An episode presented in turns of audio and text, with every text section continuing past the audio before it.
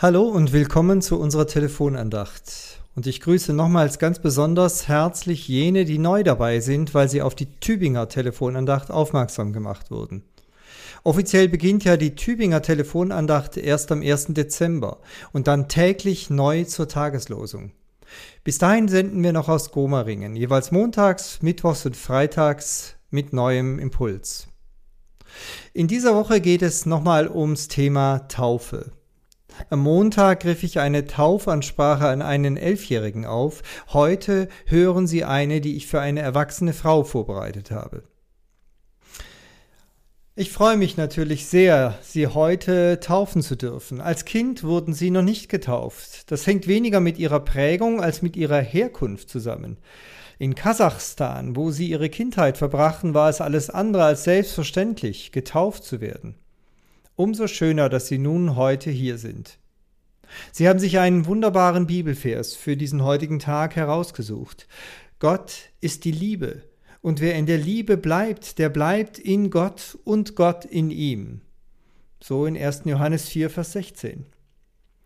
Kein anderes biblisches Buch ist so sehr von dem Nachdenken über die Liebe geprägt wie der erste Johannesbrief. Dort ist die Liebe ja geradezu das Qualitätssiegel der Christen und auch so pointiert wie an keiner anderen Stelle der Bibel das Qualitätssiegel für Gott. Ja, Johannes schreibt hier sogar, Gott ist die Liebe. Diesen Satz sollte man allerdings nicht einfach umdrehen. Die Liebe selbst ist nicht Gott. So beeindruckend und wunderbar kraftvoll die Liebe sein kann, sie reicht nie an Gott selbst heran. Wir beten deshalb auch nicht die Liebe an, sondern wir singen in dem alten Choral Ich bete an die Macht der Liebe, die sich in Jesus Christus offenbart. Gott ist die Liebe, das heißt, er ist der Inbegriff von Liebe und seine Liebe ist nicht mehr überbietbar und sie reicht so weit, dass sie sich nicht nur an dem Liebenswerten entzündet, so wie wir es kennen. Wir freuen uns ja an der Schönheit eines Menschen, an seinem Charme, an der Fröhlichkeit und Lebendigkeit unserer Kinder. An all dem entzündet sich die Liebe. Unsere Liebe reagiert immer auf das, was liebenswert ist.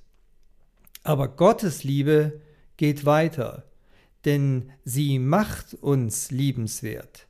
Sie reagiert nicht auf unsere Voraussetzungen, die wir ihm entgegenhalten, sondern Gott adelt uns durch seine Liebe. Ganz im Sinn des alten Schlagers, bei mir bist du schön, weil ich dich schön mache. So ist es gemeint. Und das hat sehr direkt mit der Taufe zu tun, denn die Taufe ist eine ganz und gar voraussetzungslose Zusage Gottes an uns. Gott reagiert nicht auf unsere positiven Eigenschaften, sondern er verspricht sich uns und sagt, ich will dein Gott sein, ich gebe dir eine unverletzbare Würde, ich sehe dich mit den Augen des Schöpfers und zugleich mit den Augen des Erlösers an, mit einer Kraft in meiner Liebe, die alle menschliche Liebe ins Unermessliche überbietet.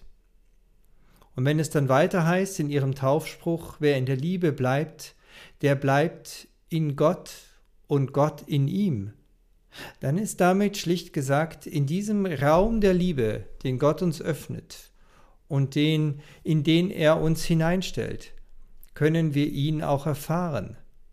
Wir können durch unsere oft so stümperhafte Liebe eine Ahnung davon bekommen, wie Gott ist, wie großzügig er uns ausstattet mit Gaben und wie schön er unser Leben gewollt hat.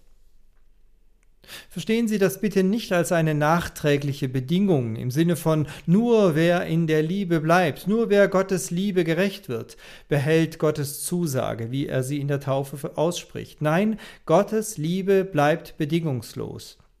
Vor der Taufe und auch danach. Aber persönlich erfahrbar wird sie, wenn wir Ja zu ihr sagen und uns ganz bewusst in diesen Raum der Liebe Gottes hineinstellen.